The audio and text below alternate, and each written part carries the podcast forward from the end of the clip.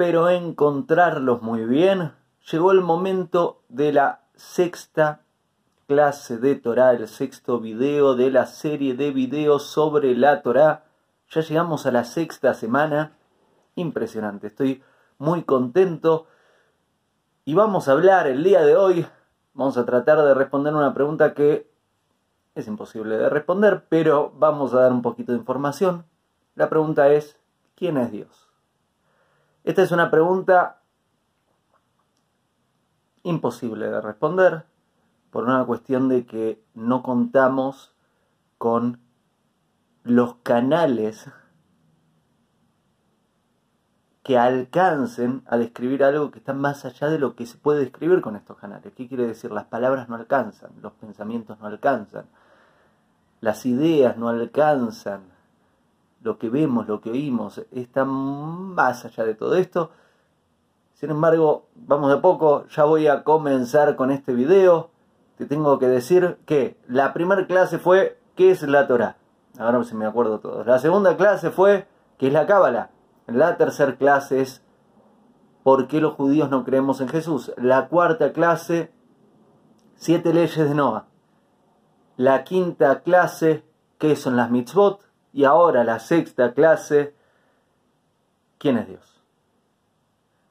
Comencemos. ¿Quién es Dios? Como te comenté en la introducción, no puedo definir quién es Dios.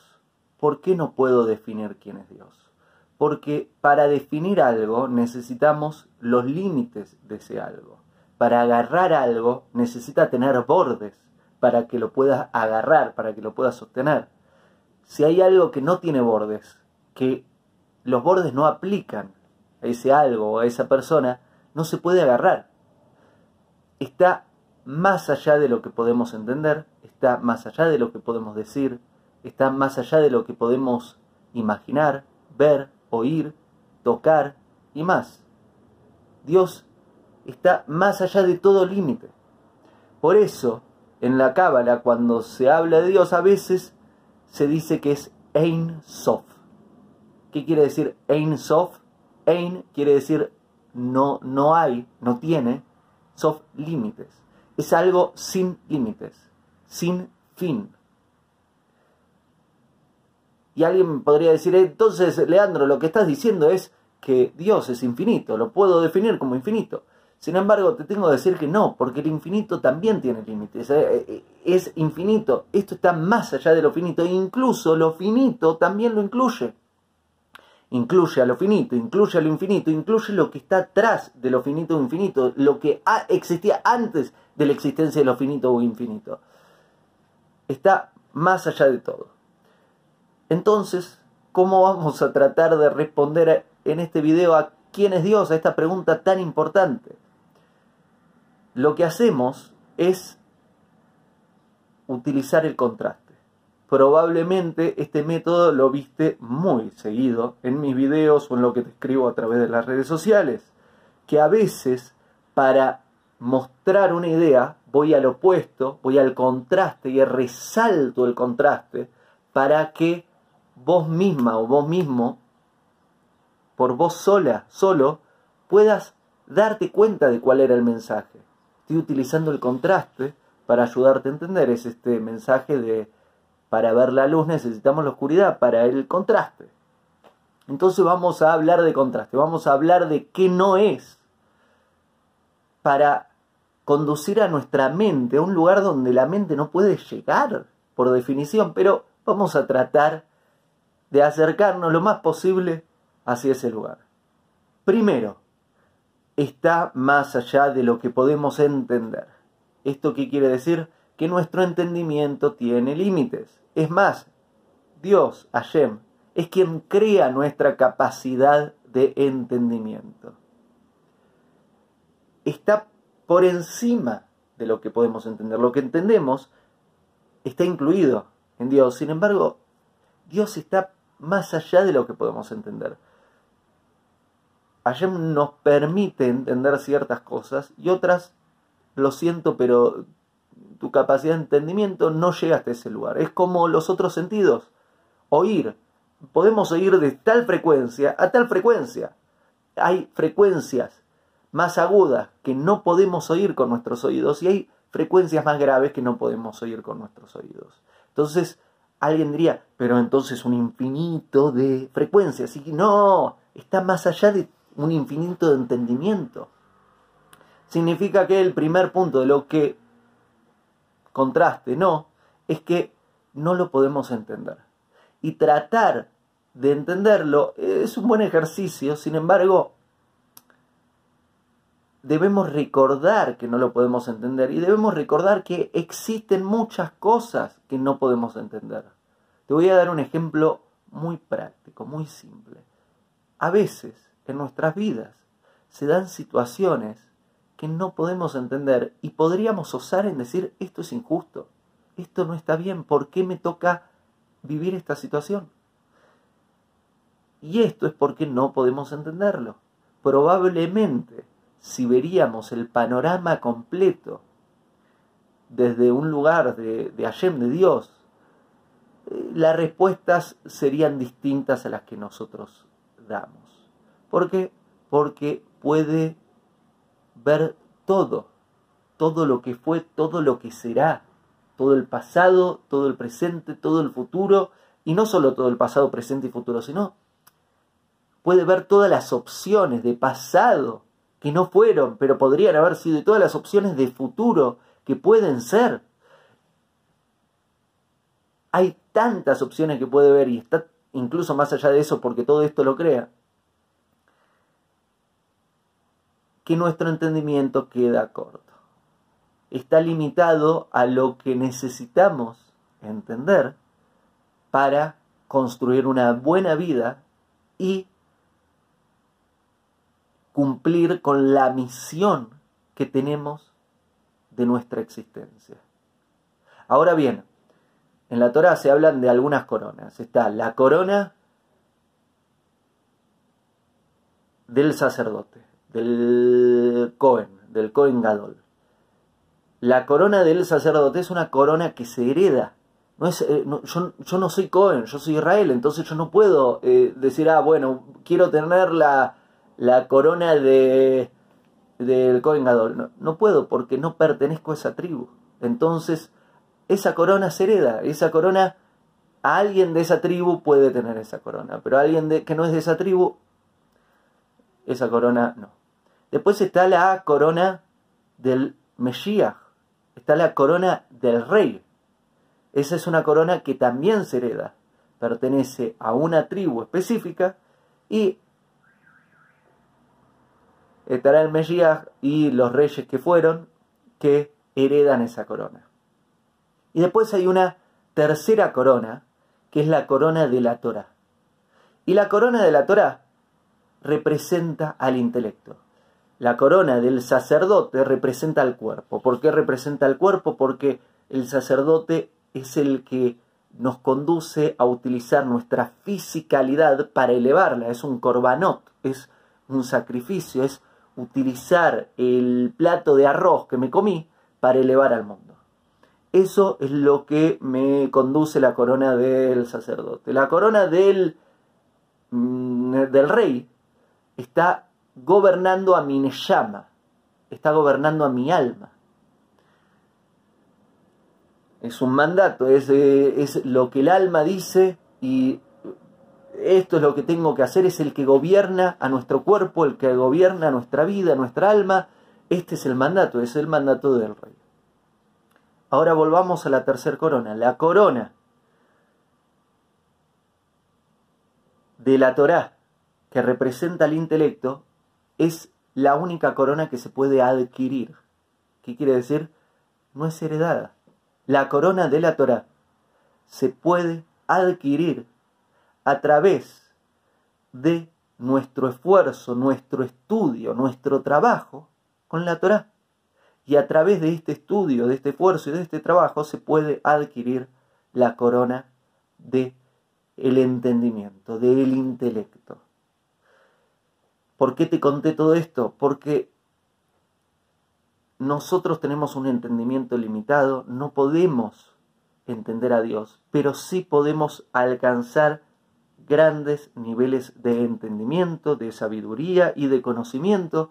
Y de esto, digamos, para lograr esto se necesita siempre ayuda de la divina providencia, pero más allá de la ayuda de la divina providencia, se necesita estudio constante de la Torah, esfuerzo y trabajo, aplicar lo, que se estudia de la Torah, porque sin aplicación no vale, y conducir ese estudio al sentir. Por otro lado, como te comenté en la introducción, decir que Hashem, que Dios es infinito, también nos queda corto, porque Dios está, es infinito, es finito, y es incluso lo que está detrás de lo finito o infinito. Algo infinito, algo que, ¿qué es algo infinito? Es, por ejemplo, cuando Hashem, cuando Dios habló al entregarnos la Torá en el monte Sinaí, las dos primeras leyes las dijo directamente Hashem y las otras las dijo a través de Moshe, porque las personas cada vez que hablaba Hashem se les iba se, se morían, el alma se les iba al cuerpo, entonces después de la segunda le dijeron a Moshe, por favor, pará, esto es tremendo, eh, por favor, vos eh, haced interlocutor. Fue una voz tan fuerte que no encontró resistencia, que quiere decir que no tuvo eco. El eco es un fenómeno que sucede cuando la frecuencia de la voz rebota contra una plataforma, tiene una resistencia y por eso rebota y se escucha el eco, eco, eco, eco. Rebotan la frecuencia de ese sonido. La voz de Hashem, la voz de Dios, no tuvo resistencia. No hubo ninguna resistencia. No, no existe objeto físico no existe nada que pueda detener a la voz divina y atravesó todo.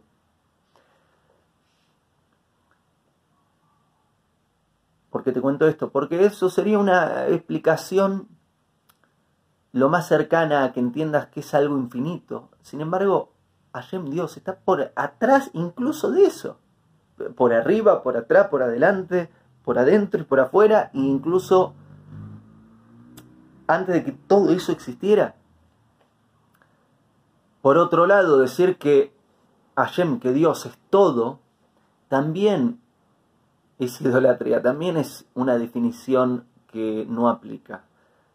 Al igual que decir que Dios es infinito, o que o, tratar de definirlo, decir que es energía. Energía es un tren, un electrodoméstico, eso tiene energía.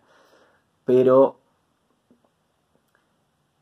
Dios está incluso más allá del todo. Está más allá de la nada también. Todos, estamos, está en todo lugar. Pero también está detrás de todos los lugares, está más allá de los lugares. Está, creó los lugares, Hashem. Dios creó el espacio. Entonces, decir que son todos los espacios es minimizarlo. es, es es como decir a un arquitecto, vos sos todos los edificios que construiste o las casas que construiste. Sí, a ver, obviamente que hay algo de su llama, de su alma en lo que construye, pero está más allá incluso de todas sus construcciones. Todos los espacios los crea Hashem. Entonces alguien dice, bueno, entonces Dios es nada, es la nada. No, porque la nada también la crea está más allá de todo y está más allá de nada. Está todavía más allá. El todo y la nada también son creaciones divinas.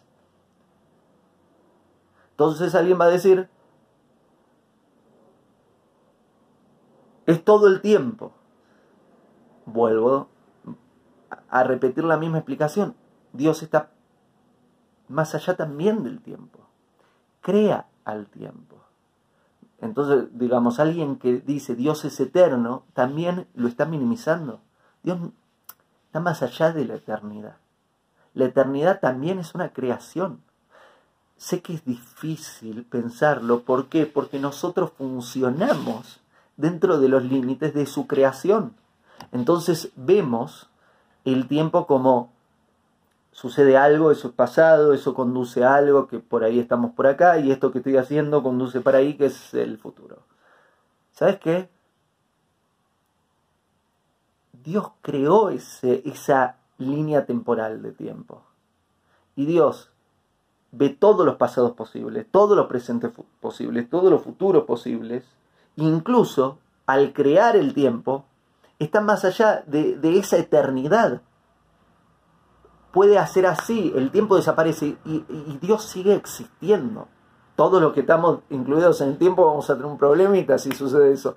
Pero Dios sigue existiendo porque está más allá también del tiempo. Definir a Dios, definir a Yem es idolatría. Decir que es eterno es idolatría. Decir que es infinito es idolatría. Decir que es todo es idolatría. Decir que es nada es idolatría. Cualquier definición que le pongamos es idolatría. Decir es todo amor es idolatría. Y ponerle cualquier atributo humano y definirlo con cualquier atributo humano es idolatría.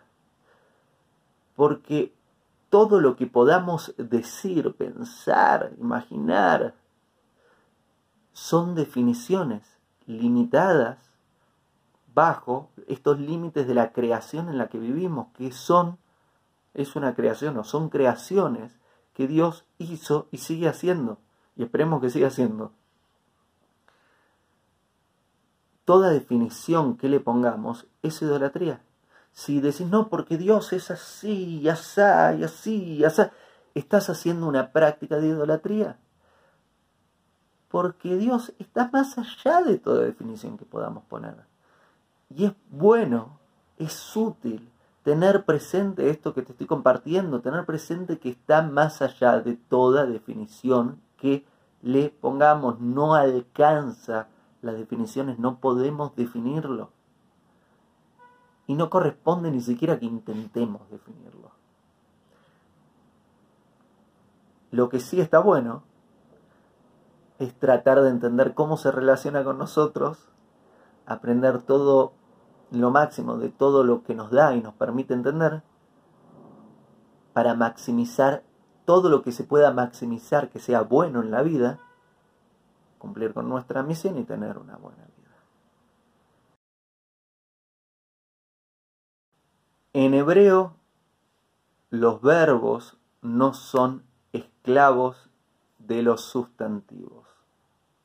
¿Qué quiere decir esto? En las lenguas seculares, en gran parte de las lenguas del mundo, los sustantivos son reyes, son quienes gobiernan al lenguaje.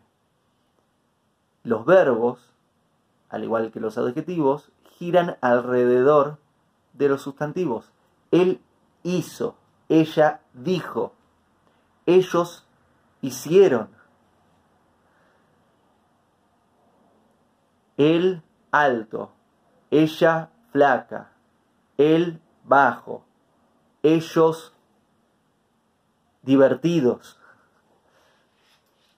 Como estás viendo, en este ejemplo lo estoy haciendo en español, es la lengua que te estoy utilizando para comunicarme con vos, el verbo, quiere decir hablaron, dijeron, pensaron, hicieron, estuvo esclavizado al sustantivo él, ella, ellos, nosotros. El adjetivo alto, flaca, eh, divertidos, estuvo esclavizado y depende del sustantivo ellos, ella, nosotros, ustedes, etc. En hebreo no funciona así. Hebreo es la lengua con la que Dios nos habla, nos da la Torá. Y es una lengua que tiene características extraordinarias en este caso vamos a hablar de una, que es que realmente en hebreo es todo verbo. Y los sustantivos que hay son derivaciones de verbos. Pero realmente nos muestra Rabbi Moshe Cordovero que realmente todas las palabras del hebreo son verbos. ¿Y qué quiere decir esto? ¿Qué, quiere decir que sean verbos, sean eh, verbos o derivaciones de verbos todas las palabras en hebreo, mientras que las otras son sustantivos, que son los reyes, y, y todas las otras palabras están esclavizadas a estos sustantivos? Lo que quiere decir es que el verbo es algo que está sucediendo, es algo que está en movimiento. El sustantivo es algo que está quieto. Él.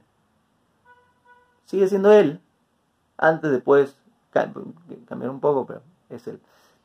Habló, es, es algo que está en movimiento, es un proceso. Habla, dice, hace.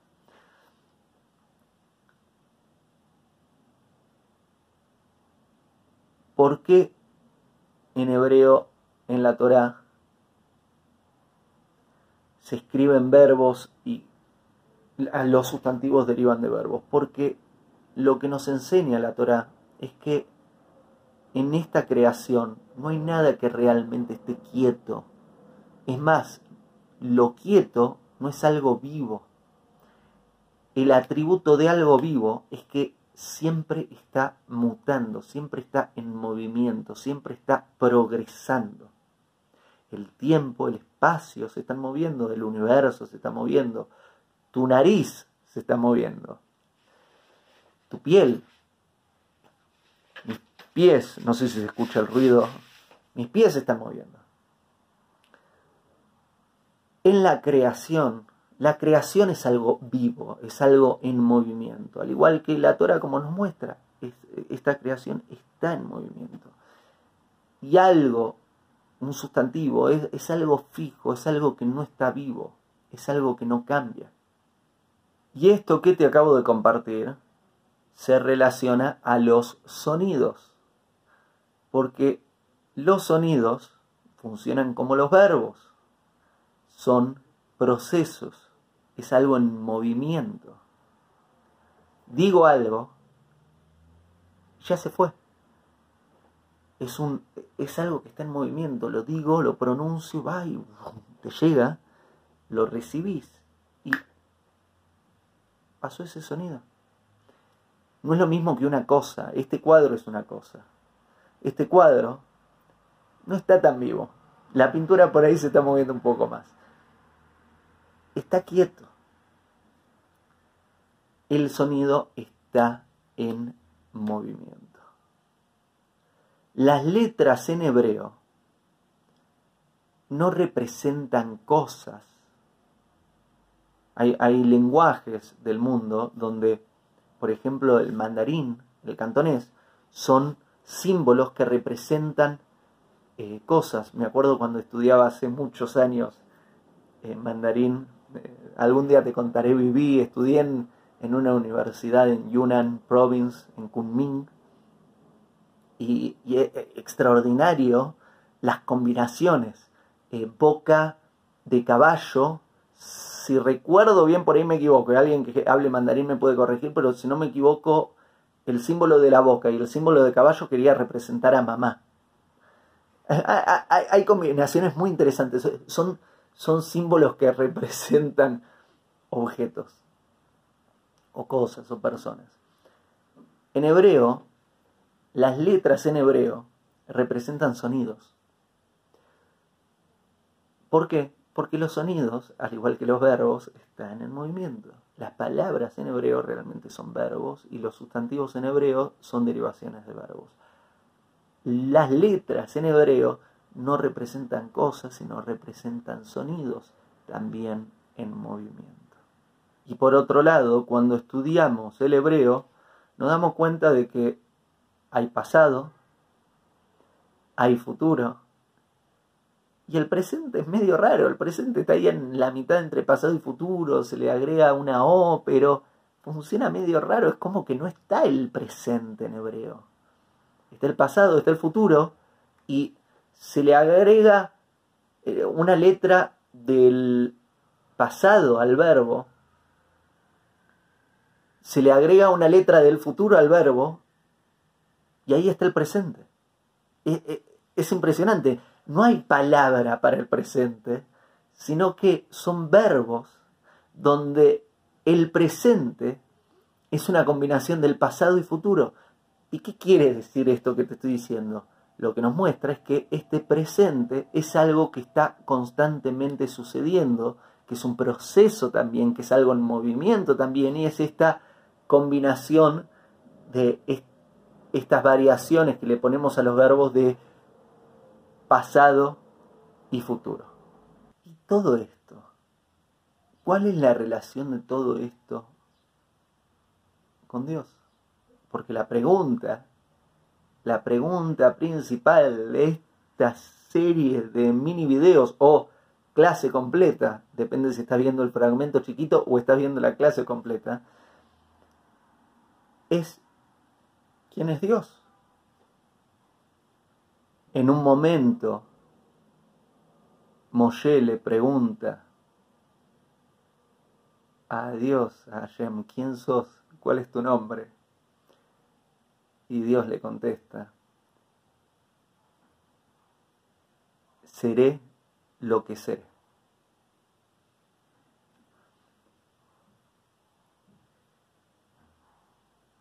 Y esta respuesta me parece a mí que se vincula un poco a esto que te estuve contando, a esto del movimiento, a esto del tiempo.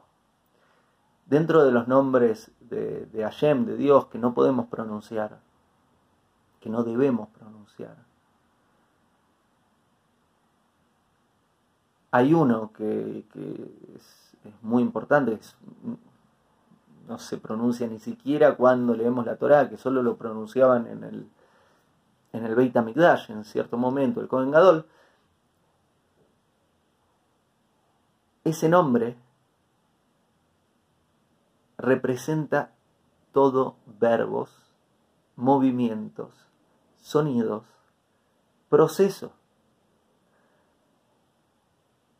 Y, acá, hay, acá hay una pista muy interesante al entender cómo funciona el hebreo, cómo funcionan las letras en hebreo, las palabras en hebreo, que su relación con el mundo en el que vivimos, donde todo lo que está vivo y todo lo que hay es un proceso que está en movimiento. Y Hashem, Dios, cuando le responde a Moshe, ¿cuál es tu nombre? Dice, seré quien seré.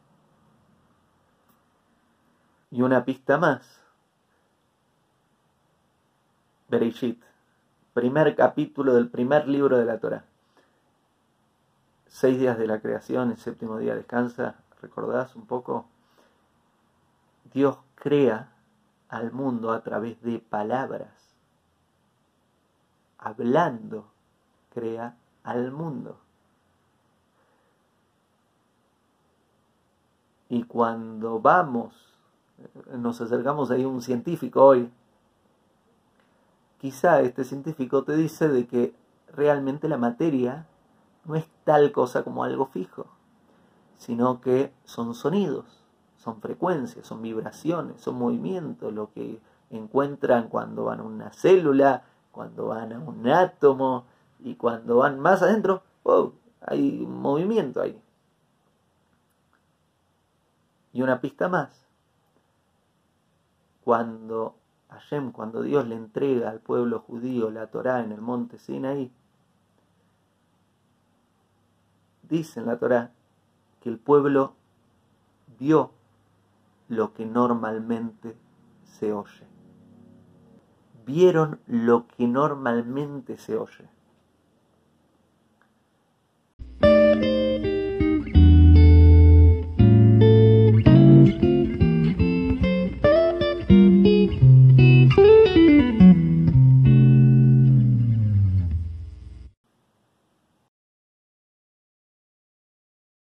Realmente Dios es el único que crea. ¿Qué quiere decir esto? Todo lo que nosotros creamos no son puramente creaciones. Es más, decir que son creaciones no está bien dicho. Diría mejor que son manifestaciones. ¿Por qué? Porque crear es crear algo de la nada. no había nada y de repente creé algo, hay algo. Antes no estaba y ahora sí está. Sin embargo, nosotros no tenemos ese poder. Toda creación que los seres humanos hacemos son más bien manifestaciones. ¿Qué quiere decir? Tomamos un poquito de esto, tomamos un poquito de esto y con estas cositas manifestamos esto otro. Son transformaciones. Eh, papá pone la semilla, mamá pone lo otro eh, y sale el, bebé. Nosotros no lo creamos. Nosotros no creamos. Este video no lo cree. no salió de la nada. Estoy manifestando algo utilizando un objeto que tiene la capacidad de filmar, estoy utilizando esto, otro, lo otro, y sale este video. Nuestras creaciones son transformaciones de elementos o movimientos o sonidos, digámoslo para que se entiendan cosas, pero que estamos combinando de cierta forma para que se cree algo. El único que realmente crea es Dios, es Hashem. ¿Por qué? Porque Hashem tiene la posibilidad, y lo hace, de crear algo de la nada. Antes no existía, ahora existe. Nosotros, ah, bueno, existimos, bueno, podemos, eh, nos da la, la habilidad de manifestar, de transformar, de modificar, de mezclar, de cambiar ciertas cosas, de, mover estos movimientos y cambiarle las direcciones y la organización. Sin embargo, Dios lo que hace es crear algo de la nada. El tiempo no existía y creó el tiempo. El espacio no existía y creó el espacio. El universo no existía y creó el universo. Los animales, el agua, el cielo, vos y yo, nos creó. Y esto es una diferencia especial entre Dios y todos nosotros. Entonces, ¿quién estaba antes que lo que cree, lo que vos creaste? Y estaban estos objetos, o más bien movimientos, procesos, verbos, que tomé y lo mezclé, que vos lo tomaste y lo mezclaste le cambiaste la forma, llegó tu creación, o mejor dicho, tu manifestación, la mía, etc. ¿Y dónde arrancó todo esto? Todo esto comenzó en Dios. Entonces alguien podría decir, bueno, ¿y quién creó a Dios? ¿Quién estaba antes que Dios? Y esa sería una pregunta que no tiene sentido, pero para explicarte que no tiene sentido, te tengo que explicar qué quiere decir esta respuesta. Preguntar quién estaba antes que Dios es como preguntar quién estaba antes de estaba y del antes. La pregunta quién crea a Dios o quién qué había antes de Dios es una pregunta que no aplica porque Dios crea el antes y el después y el ahora. Dios crea el tiempo. Entonces, antes de la creación del tiempo, no, no, existe el antes. Porque no había antes. Eh, es difícil pensarlo, porque nosotros pensamos en términos temporales. Entonces decimos, bueno, no, pero voy para atrás, voy para atrás, voy para atrás, llego a un inicio. Ese inicio, ¿cuál es? Dios. Ok. ¿Y qué hay antes de Dios? No, no hay antes de Dios, porque no hay antes. Dios crea el tiempo. Y no solo está al inicio, sino también está en el medio, está más allá, está allá y está al final.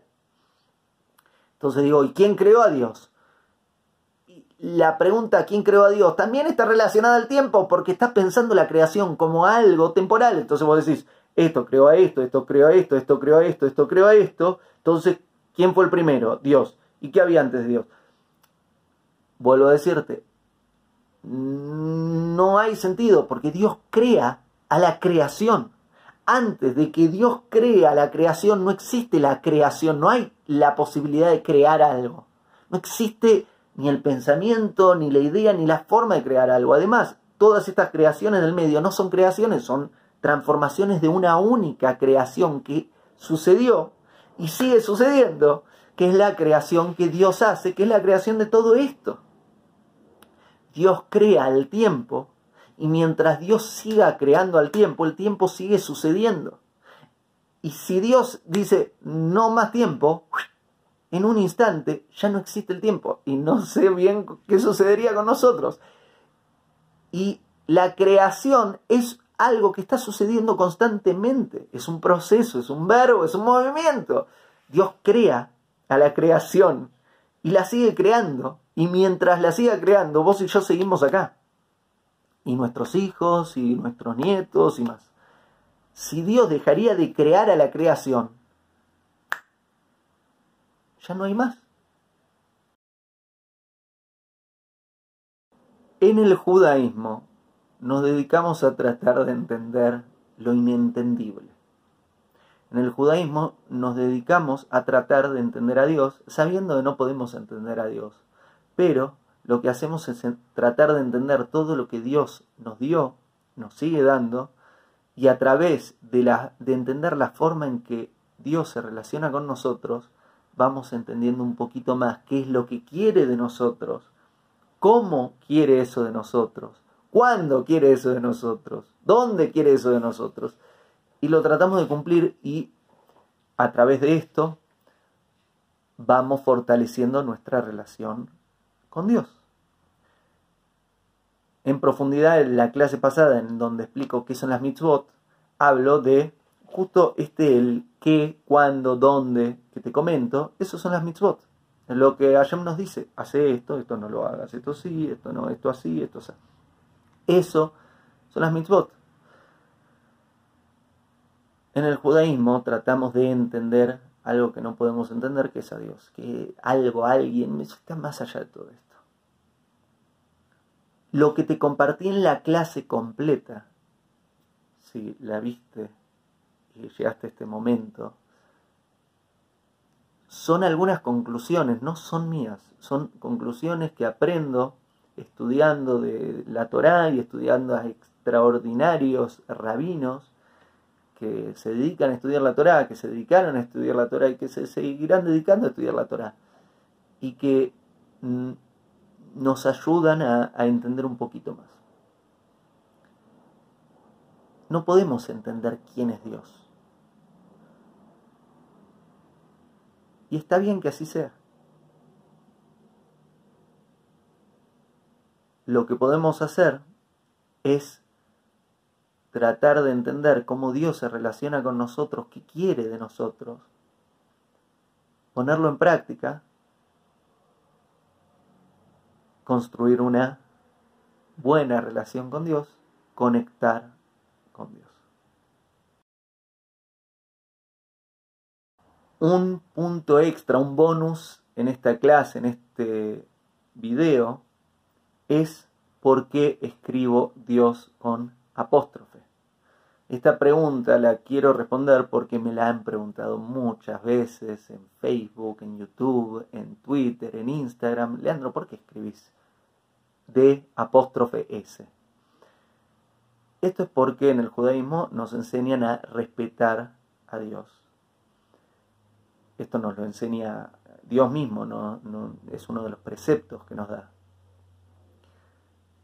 Y por ende no corresponde que digamos, que pronunciemos nombres divinos, la mayoría no podemos pronunciar, se pronuncian solo para rezar o leyendo la Torá, Incluso hay uno que ni siquiera se pronuncia rezando ni leyendo la Torah, sino solo en el Beit HaMikdash. En el Templo de Jerusalén ahora no lo tenemos. Cuando venga el Mesías, ahí, ahí eh, estará también ese nombre en el Beit HaMikdash.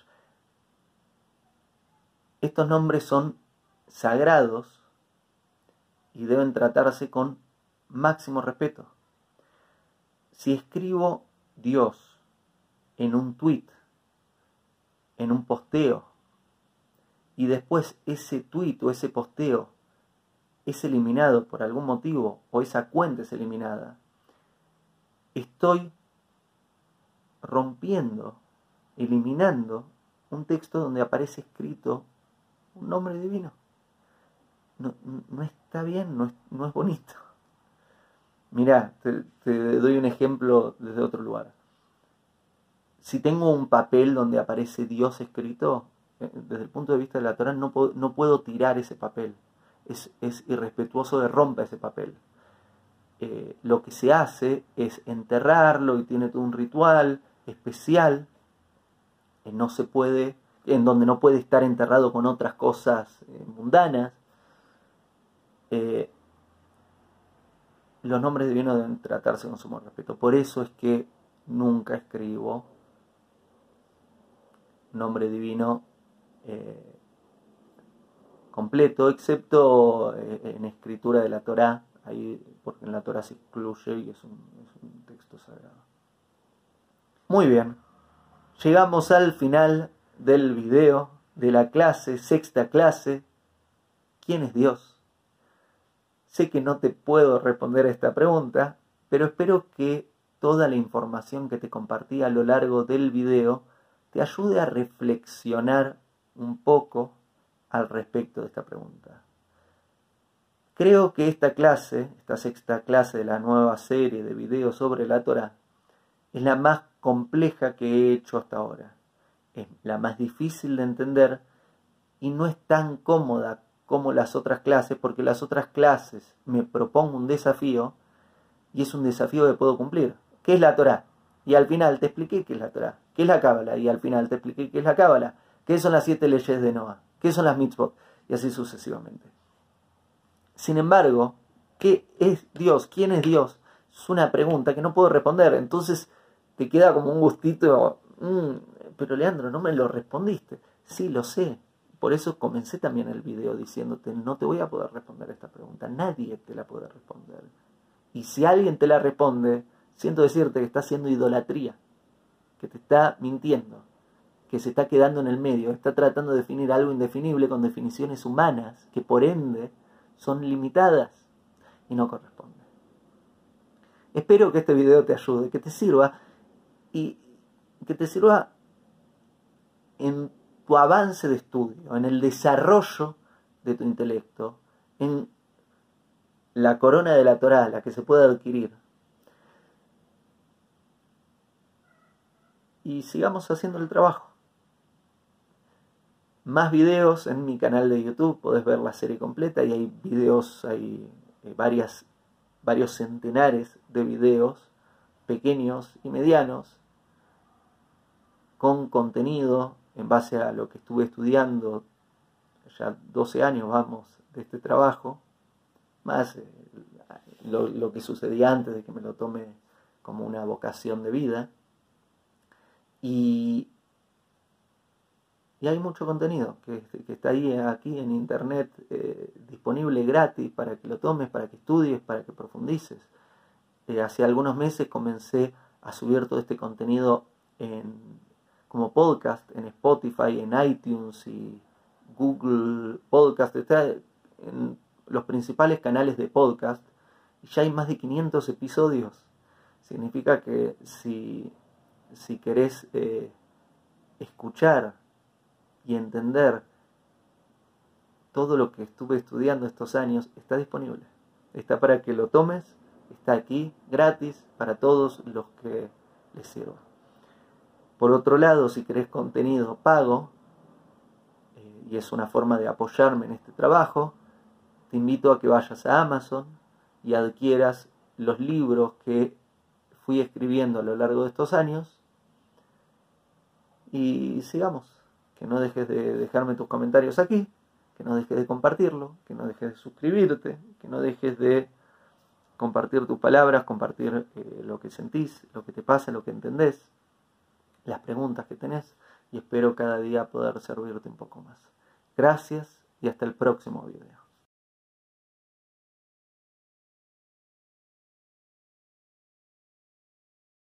Hago esta rápida pausa comercial para agradecerte por oír mi podcast y pedirte que si te gusta lo recomiendes. Si te gustaría adquirir alguno de mis libros, podés encontrarlos en su formato físico y digital en Amazon y en su formato audio en Audible. Gracias y que continúes disfrutando del contenido que tengo para vos.